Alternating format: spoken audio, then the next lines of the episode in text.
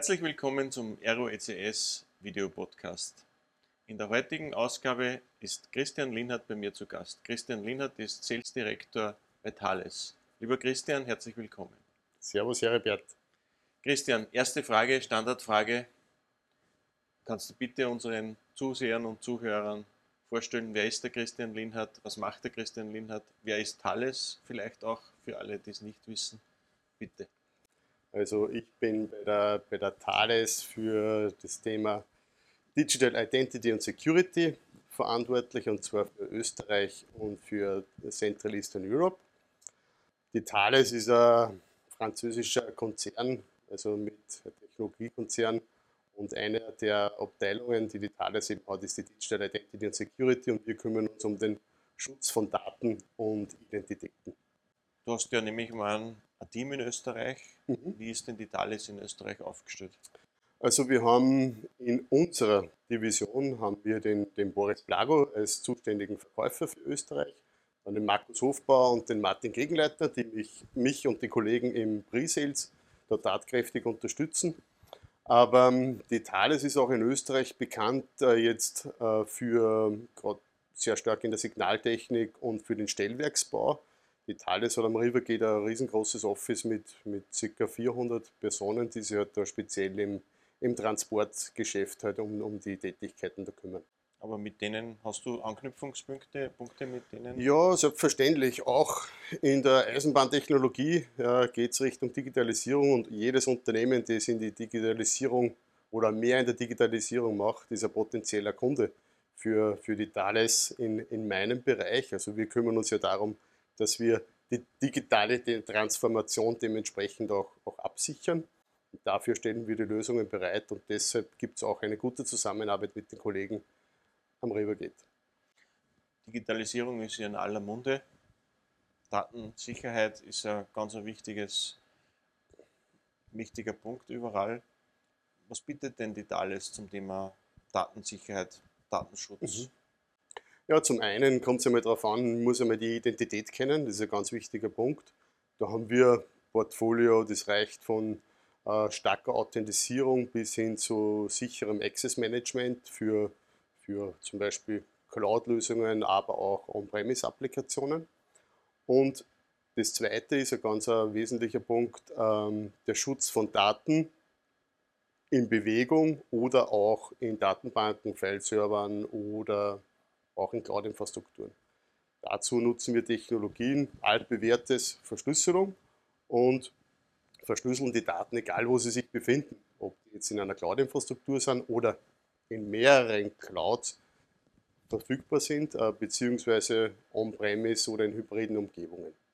Und wie macht man sowas? Wie verschlüsselt man seine Daten in der Cloud oder in hybriden Umgebungen? Ja, das Wichtigste ist, dass man die Daten überhaupt einmal verschlüsselt. Viele Unternehmen machen das noch gar nicht, ja, sondern ja, sind da vielleicht einen, einen Schritt dahinter oder vertrauen einem anderen Anbieter die Verschlüsselung an. Wir sagen, ähm, am besten ist es, man verschlüsselt die Daten und das Wichtigste bei Verschlüsselung ist der Schlüssel. Wir zentralisieren das Schlüsselmanagement und bieten den Kunden die Möglichkeit, eine zentrale quasi Kryptoarchitektur aufzubauen. Weil du musst eins wissen, wenn du die Daten verschlüsselst, ist es so, wie wenn ich meine Daten isolieren kann. Das bietet mir die Möglichkeit wieder, Kontrolle über die Daten zu bekommen. Wenn ich die Daten verschlüsselt habe, und den Schlüssel getrennt von den Daten aufbewahre, ist es im Wesentlichen egal, wo sich die Daten befinden, ob die in einer Cloud-Infrastruktur sind oder bei mir lokal in einer Datenbank. Solange ich bestimmen kann, ja, wer unter welchen Umständen Zugriff auf den Schlüssel hat, bleibe ich in der Kontrolle über das, was mit meinen Daten passiert und wer mit meinen Daten was machen kann. Den Schlüssel sollte man ja möglichst nicht verlieren. Absolut richtig. Was macht man denn? Für, was gibt es denn für Möglichkeiten, damit ich diesen Schlüssel nicht verliere oder damit ich, sagen wir mal, mit einer größtmöglichen Wahrscheinlichkeit äh, den Schlüssel wieder finde, sollte ja, ich ihn stimmt. verlieren? Ähm, dazu empfehlen wir, Verschlüsselung in Hardware zu machen und dazu Hilfeinahme von sogenannten Hardware Security Modulen. Zum einen Schlüssel in Hardware generieren Schlüssel in dieser sicheren Umgebung speichern und zentralen Zugriff in dieser Umgebung eben dementsprechend zu gewähren. Warum ist es gescheit, dass man das in Hardware macht? Ähm, zum einen ist der hardwarebasierte Zufallsgenerator drin, der sicherstellt, dass da nicht mit irgendeiner Software vielleicht manipuliert die Schlüssel oder Schlüssellänge manipuliert worden ist. Zum anderen sind diese Systeme dementsprechend zertifiziert, um sich selber gegen Attacken zu verteidigen. Das kannst du so vorstellen, wenn sich jetzt irgendwer versucht, dieses System aufzuschrauben und da kommt Licht rein, würden diese Schlüssel unbrauchbar gemacht werden. Entweder im härtesten Fall komplett gelöscht, damit niemand was anfangen kann damit, oder in einen sogenannten Temper-Mode versetzt. Da müssen halt ein, zwei, drei oder mehrere Administratoren sich an dem System wieder anmelden, damit die Schlüssel wieder verfügbar sind. Das klingt relativ kompliziert. Ist es so kompliziert, wie es klingt? Na, eigentlich. Wie, wie, wie lange dauert es, dass man so ein, so ein sagen wir mal, hardwarebasiertes Schlüsselmanagement installiert? Eigentlich ist es relativ einfach. Also dieses Schlüsselmanagement-System ist im Wesentlichen kein großartig intelligentes System. Es muss immer zusammenarbeiten mit einer Applikation und mit einer Anwendung oder mit einem anderen System.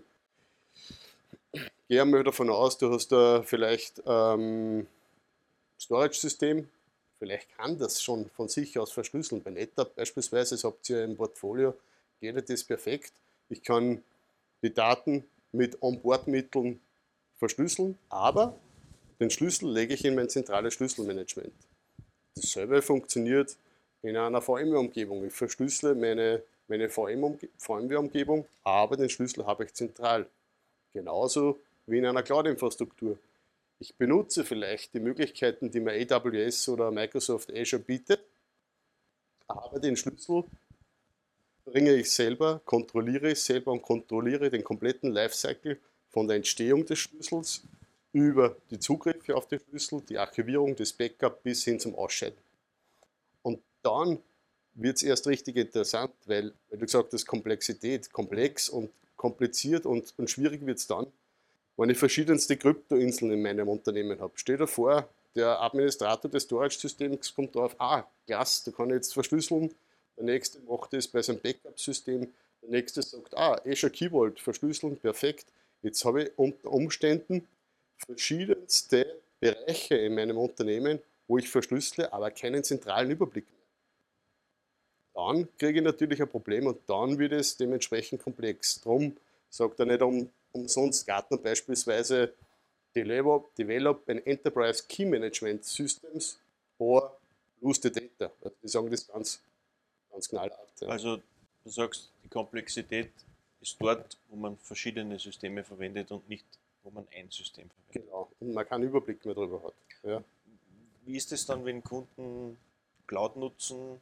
Du hast das vorhin schon angesprochen. Mhm. gibt ja, denke keine Kunden mehr, die keine äh, Cloud-Systeme nutzen. Wie funktioniert das mit mhm. Schlüsselmanagement, wenn man Cloud-Applikationen nutzt? ja, da gibt es mehrere Stufen. Im Wesentlichen, es gibt, äh, stell dir vor, du hast ein Haus und einen Garten. Ja. In deinem Garten steht ein Baum mit Äpfel drauf. Ja. Ähm, diese Äpfel sind quasi deine öffentlich verfügbaren Daten, Public Data. Ja. Die sind zwar vielleicht mit einem Perimeter, der Zaun ist, geschützt, aber trotzdem könnte es sein, dass ein Spaziergänger vorbeigeht und sich einen Apfel schnappt. Und, aber das ist im Wesentlichen egal, weil das ist kein wertvolles Gut für dich. Ja. Der nächste Schritt wäre aber, wenn du jetzt dein Haus betrachtest und deine Haustür, weil in deinem Haus hast du vielleicht schon interessante Wertgegenstände, die dementsprechend geschützt werden sollen. Also den Schlüssel für die Haustür möchtest du jetzt nur gewissen Personen halt, halt geben, denen du vertraust. Und ja, meistens gehört die Frau auch dazu. Ja. Schützt mich aber nicht davor, ja, dass ich vielleicht mein Götterschl am Küchentisch liegen lasse und meine Frau sich einen Hund da draus nimmt und eine Brutforsattacke quasi da drauf macht. Für diese ganz speziellen und sensiblen Sachen sollte ich meine Daten oder meine, meine wichtigen Wertgegenstände dann vielleicht in einen, noch, noch in einen Safe geben. Ja? Und diese Analogien kann man auch mit der Cloud vergleichen. Das erste, der Apfelbaum oder die Äpfel, wäre quasi ich vertraue dem Cloud-Provider und auf seine Verschlüsselungsmöglichkeiten. Danke. Ja. Zweite Möglichkeit wäre Bring Your Own Key. Das heißt, ich generiere den Schlüssel, borge diesen Schlüssel den Cloud-Provider unter gewissen Umständen, darf er den Schlüssel nutzen, aber ich, ich habe die Kontrolle darüber. Das wäre die Haustür. Und der Safe wäre die höchste Variante, das heißt, Bring Your Own Encryption. Alles, was ich in die Cloud aufstelle, wird von mir vorab schon dementsprechend verschlüsselt und ich bin unter hundertprozentiger, also sozusagen, habe die hundertprozentige Kontrolle über das Schlüsselmaterial. Jetzt hat man ja in der Zeitung gelesen, dass auch durchaus große Konzerne ihre Daten in die Cloud migrieren. Deutsche Bahn ja. stand ja vor kurzem in den, in den News, migrieren ihre Daten in die Cloud. Ich denke einmal, es geht nicht ohne Verschlüsselung. Hat der Thales mit eine, eine, eine Rolle gespielt oder ja. wie siehst du das, wenn so ein großer Konzern die Entscheidung trifft, ich migriere jetzt meine Daten in die Cloud? Was sagt der, der Verschlüsselungsspezialist Christian mhm. Linnert dazu? Ja, was der Verschlüsselungsspezialist dazu sagen kann, ist, die Deutsche Bahn ist selbstverständlich ein, ein sehr, sehr großer Thales-Kunde. Ja.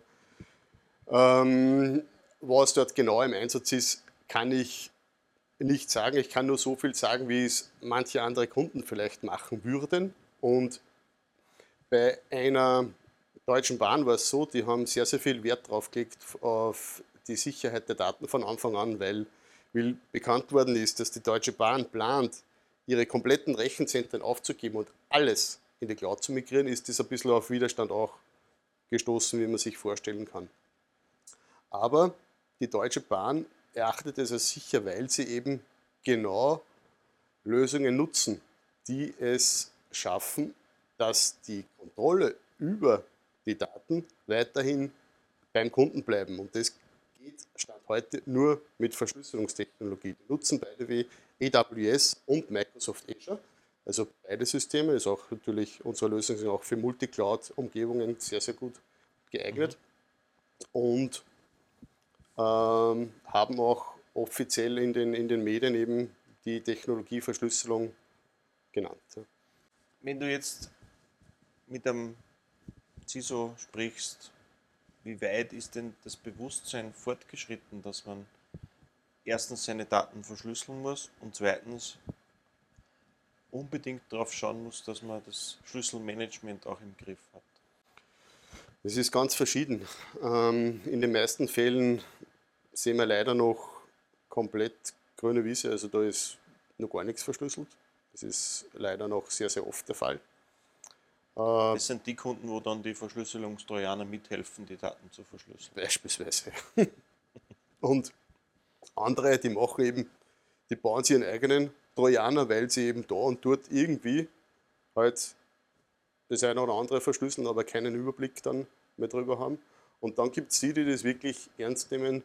Da gibt es mittlerweile schon eigene Personen, die da für die Kryptostrategie im Unternehmen äh, zuständig sind. Also ich habe letztens mit einem Kunden in Österreich gesprochen, der hat, das Thema war, ja, Aufgabe von der Geschäftsführung, eine Kryptoarchitektur, eine Zentrale im Unternehmen auszubauen. Ja. Also das geht in die Richtung. Und man kommt dann mehr aus. Ja. Sobald man Cloud also Cloud-Infrastrukturen nutzt ja, oder man mit amerikanischen Kunden vielleicht auch zu tun hat, siehe Schrems 2, sollte man dementsprechende Maßnahmen auch, auch umsetzen. Ja. Unabhängig davon, dass Verschlüsse natürlich in jedem Fall sinnvoll ist. Es schützt mir nicht nur davor, dass vielleicht meine Geheimnisse irgendwo in falsche Hände geraten, sondern, was vielfach vergessen wird, Verschlüsselung ist auch ein Manipulationsschutz. Es schützt mich auch davor, dass irgendjemand unbemerkterweise meine Daten vielleicht manipuliert. Und jetzt kannst du dir vorstellen, in Zeiten wie Big Data, jeder investiert in riesige Datenbanken, Datenbanken analysiert die Daten und trifft auf Basis Daten, die ich heute habe, ja, Entscheidungen, die vielleicht in fünf Jahren relevant sind.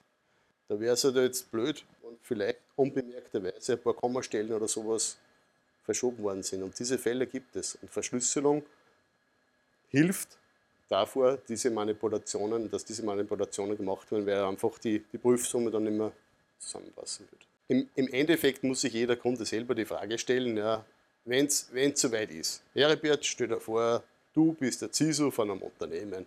Ja? Jetzt hast du die Möglichkeit, du musst GDPR-konform irgendwas machen, schauen, dass deine Daten sicher sind. Dein Boss sagt zu dir, Herbert, du bist verantwortlich, ich möchte nicht in der Zeitung stehen. Ja? Was machst du? Jetzt, Data Breaches passieren, wir lesen das dauernd in der Zeitung. Ja? Du, du kannst niemals hundertprozentig sicher sein. Du kannst eine doppelte Firewall haben, du kannst einen perfekten Anti-Malware-Schutz haben, du kannst State-of-the-Art Security betreiben. Ja? Im Endeffekt, wenn es dir passiert und deine Daten sind weg und du stehst in der Zeitung, ja, ist es zu spät. Ist es zu spät. Und wen glaubst, wird der Chef fragen, wenn die Daten weg sind? A. Die Putzfrau oder B. den Security-Verantwortlichen. Und das ist das Thema. Und dann gibt es eben kein links oder rechts. Irgendwer wird die fragen, waren diese kritischen Daten verschlüsselt? Da gibt es nicht, ja, ein bisschen habe ich es eh gemacht. Nein, dieser österreichische Weg funktioniert da nicht. Da gibt es nur Yes or No, Ja oder Nein. Nichts links oder nichts rechts.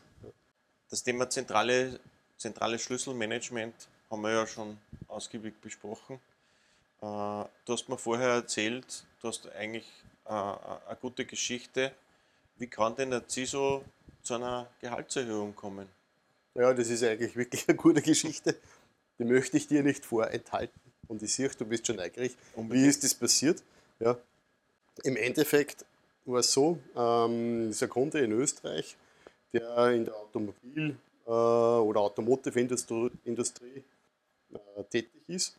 Und mit dem haben wir schon viele, viele Projekte gemacht. Er hat halt ganz klein angefangen für seine PKI-Infrastruktur, hat er Hardware-Security-Module gekauft, die er halt dann die, die Zertifikate dementsprechend signiert hat, das sich in sicherer Art und Weise gemacht hat. Dann hat er halt Schlüsselmanagement dazugenommen, seine Daten in den Datenbanken verschlüsselt, seine Daten in der Cloud verschlüsselt und ja, eines Tages, wie es halt so ist, kriegt er Besuch vom Auditor und sein Target war, er muss Level 2 in dieser ja, speziellen Zertifizierung da erreichen. Das war das Target, das er von seinem Boss bekommen hat. Und er, wie du dir vorstellen kannst, ein Security Audit ist für jeden CISO immer das, er muss die Fragen beantworten. Wo sind denn die Daten? Ja, hat denn darauf Zugriff und wie hast du diese Daten geschützt und und und. Und man muss dementsprechend, es ist eines der vielen Punkte, die ich natürlich betrachten muss. Aber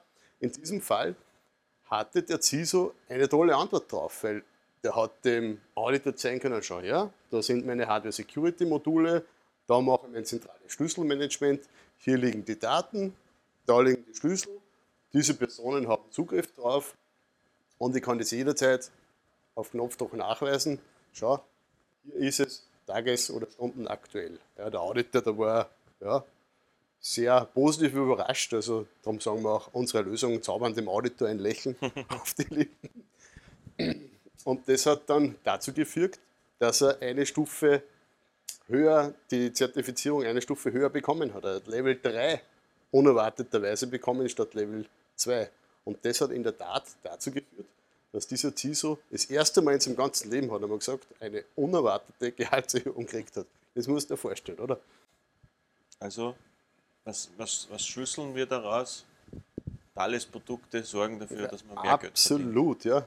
Verschlüsseln, zentrales Key-Management und ihr seid live dabei. Und wie war das für dich dann? Hast du auch eine unerwartete Gehaltserhöhung bekommen, weil du so gute Geschäfte dort Nein, aber einen, einen Klaps auf die Schulter habe ich vom CISO bekommen, der gesagt hat, Christian, danke, die Story, die hat Sinn gemacht. Und dann war mein Händedruck von deinem Chef dann. Nein, in Wirklichkeit haben wir dann noch ein Bier miteinander auf das, aber ja, den warmen Händedruck habe ich auch gekriegt von meinem Chef, aber in Wirklichkeit, ja, die, die Freude, die der Kunde gehabt hat darüber, das war für mich meinen, das war für mich meine schönste Bestätigung und Freude. Ja. Sehr nette Geschichte, ja, ja gibt es wahrscheinlich auch nicht allzu oft. Nein, das und ja, wunderbar sieht man auch, dass sich der Einsatz lohnt, dann, wenn man fürs Unternehmen äh, und, und, und für seinen Arbeitgeber mitdenkt und die richtigen Dinge macht. Genau. Also das Evangelisieren ist immer noch wichtig äh, und wahrscheinlich wird wahrscheinlich nie aufhören in dem Bereich. Aber jetzt hast du vorhin erwähnt, du hast ein Team in Österreich, aber ich denke, ein wesentlicher Teil dieses Teams sind ja die Businesspartner, die, die in dem, im Markt agieren, mit ihren Kunden agieren. Wie geht es euch denn da in der Partnerlandschaft? Ist da, greift da, sehen die Partner diese, diese Geschäftschancen äh, mit Thales schon? Wie ist die Entwicklung? Wie ist das Commitment von, von, von Thales zu, zu den Partnern? Wie viele Partner machen Sinn im österreichischen Markt? Gibt es eine Struktur? Vielleicht kannst du uns da noch ein bisschen was mhm. erzählen dazu. Ja, also wir sind seit, also unsere Strategie ist ein klassisches Two-Tier-Modell. Also wir haben Distribution, Reseller, Endkunden. Also das ist strikt bei uns, bei uns durchgesetzt. Für uns sind die Partner eben, wie soll ich sagen, das, das Wichtigste, und das hat sich jetzt gerade auch wieder in der Pandemie gezeigt, das Wichtigste ist für uns der Channel und der Kontakt, den gemeinsamen, den wir miteinander zum Kunden haben. Ja. Die Vertrauensstellung, die über Jahre eben zwischen den Partnern und uns und auch zwischen uns aufgebaut wurde und die der Partner zum Endkunden hat. Das ist für uns ganz wichtig, ähm, für, die, für die Partner, dass die verstehen, die, die meisten haben jetzt klassisch, wie soll ich sagen, im Security-Bereich, die verkaufen ja, Firewall-Lösungen, das, was sie halt seit Jahrzehnten halt gut und auch äh, sehr, sehr gewinnbringend an den Kunden verkauft haben. Machen sie natürlich, das, das passt. Ähm, aber die neuen Technologien wie Verschlüsselung und Schlüsselmanagement, das kommt erst schon langsam. Ja. Die Partner greifen das auf, nehmen das mit und sobald die Partner verstehen, dass das eigentlich eine tolle Möglichkeit ist, das Portfolio, das ich beim Kunden schon verkauft habe, zu veredeln, dann macht es plötzlich Klick. Ja? Wenn ein Partner versteht, der jetzt eine NetApp auf VMware-Infrastruktur verkauft hat und dann vielleicht noch ähm, Firewall-Lösung oder eine F5 beim Kunden hat und plötzlich versteht, dass er zu all diesen Lösungen zentrales Schlüsselmanagement mitverkaufen könnte, dann ist es für den Partner eine Möglichkeit, noch wertvoller beim Kunden zu sein ja? und seine, wie soll ich sagen, seinen Mehrwert und, und seine Leistung und seine Integration mit dem Kunden noch weiter auszubauen. Und auf der anderen Seite beißt es sich nicht mit einer Strategie, die der Partner vielleicht hat, ja, weil er halt sehr, sehr viel Umsatz mit einer F5 oder mit einem anderen Hersteller macht. Wir ergänzen uns sehr, sehr gut. Wir, wir kannibalisieren uns nicht, sondern im Gegenteil, wir arbeiten da zusammen und, und integrieren mit diesen Herstellern. Die, die, das technische, die technische Weiterentwicklung, die technische Expertise ist ja sehr, sehr wichtig. Man muss auch beim Kunden überleben können als, als Consultant, als Techniker. Habt ihr da eigen, eigene Maßnahmen, die ihr dem Channel anbietet, um, um, mhm. um da Aschur zu bleiben? Ich denke, gerade Cloud-Themen, äh, es ist ja der, sind ja zum Teil sehr komplexe Infrastrukturen, die beim Kunden sind. Da muss man ein gewisses Know-how haben, um den Kunden auch gut beraten zu können. Also wir bieten da klassisch natürlich von, von, von den Trainings angefangen bis hin zu speziellen Workshops für, für den Partner alles an. Es kommt sehr, sehr oft vor, dass wir eben gemeinsam mit unseren lokalen Ressourcen und dem, dem Partner gemeinsam halt ähm, Workshops machen. Wir schauen uns dann genau an, was verkauft der Partner denn jetzt schon? Ja? Wo macht es Sinn? Wo integrieren wir gut? Und wo passt es gut zusammen? Und dann bauen wir speziell für diese Use Cases ähm, einen Workshop. So dass der Partner das schön mitnehmen kann zu seinem Kunden und einen Mehrwert generieren kann. Wie sieht denn die Thales, wie sieht denn der Christian das Jahr 2021? 2020 war, war für alle ein sehr herausforderndes Jahr natürlich. Äh, für den einen war es besser, für den anderen schlechter, aber äh, allgemein hätten wir uns das Jahr, denke ich, äh, alle miteinander anders vorgestellt. Aber was ist denn der Ausblick für, für, für 2021? Also ich bin äh, ganz sicher, dass das Thema Digitalisierung nicht stoppen wird, sondern ganz im Gegenteil. Es wird mehr und mehr und mehr. Und wie eingangs schon erwähnt, mit Digitalisierung geht immer einher, dies in sicherer Art und Weise zu machen. Und deshalb mache ich mir sehr, sehr wenig Sorgen um, um, um das Business, in dem wir uns als Thales befinden. Wir sind unter anderem zum Beispiel auch im, im Payment-Umfeld sehr, sehr stark unterwegs. Wir, wir schützen 80 Prozent der kompletten Interbanken-Transaktionen weltweit. Oder wenn du dir jetzt vorstellst, du kaufst jetzt online irgendwas ein, du brauchst halt sogenannte Payment Hardware Security Module im Hintergrund, die dementsprechend den kompletten Zahlungsverkehr vom Point of Sale bis ins Backend absichern. Auch dafür stehen wir bei Thales. Christian, ich will dich nicht mehr zu lange stressen. Danke vielmals für deine Ausführungen. Ich habe nur zwei Fragen noch an dich. Die erste ist, wann werden wir endlich wieder auf ein Wolfall-Konzert gehen können miteinander? Ja. Und die zweite, was macht denn der Christian Linhardt privat so? Mhm. Ja, vielleicht kannst du uns ein bisschen einen Einblick in dein Leben geben. Ich weiß, du bist ein gestresster Manager, du bist viel unterwegs, du musst dein Team zu führen. Du hast Osteuropa, hast du gesagt, auch noch auf deiner Agenda. Das heißt, es wird von der Freizeit wahrscheinlich nicht sehr viel überbleiben. Aber was treibt denn den, den, den Christian Linhardt an? Also zum einen der Wolfer. Ja. Das liegt jetzt nicht nur an uns beiden, weil auch der Wolfer muss es machen. Aber ich Stimmt, hoffe, ja das würde mich natürlich sehr freuen und, und ist in, also dieses Partner-Meeting, beide wie eines der vielen legendären Aero-Partner-Meetings, die wir gehabt haben, wo ich dankenswerterweise dabei sein habe dürfen. Es war halt natürlich das Konzert mit Wolfgang Ambros. Ja, nicht nur, du, du, hast das auch sponsern dürfen. Ja, ah, ja das stimmt, das habe ich schon wieder vergessen. stimmt. Ah, das war wirklich äh, ein Erlebnis, das bleibt mir ewig in Erinnerung. Ähm, was mache ich so privat? Ja, privat, äh, ich glaube, du weißt es, wir machen, also ich schraube gern an alten Vespas herum. Ja, das macht mir Spaß. Lieber tue ich fahren damit, aber ab und zu. Ja, Manchmal muss man schrauben, bevor muss man, man halt ein bisschen schrauben. Ansonsten, ja, äh, mit meiner Frau und mit meinem Sohn viel Zeit verbringen. Jetzt in Corona war es, in der Corona-Zeit war ich eh nicht so viel natürlich unterwegs und habe die Zeit auch genossen mit der, mit der Familie gemeinsam. Und ja, das ist es im Wesentlichen. Gut, Christian, dann sage ich danke vielmals für dein Kommen, danke für das nette Gespräch und bis zum nächsten Mal. Danke, Herbert.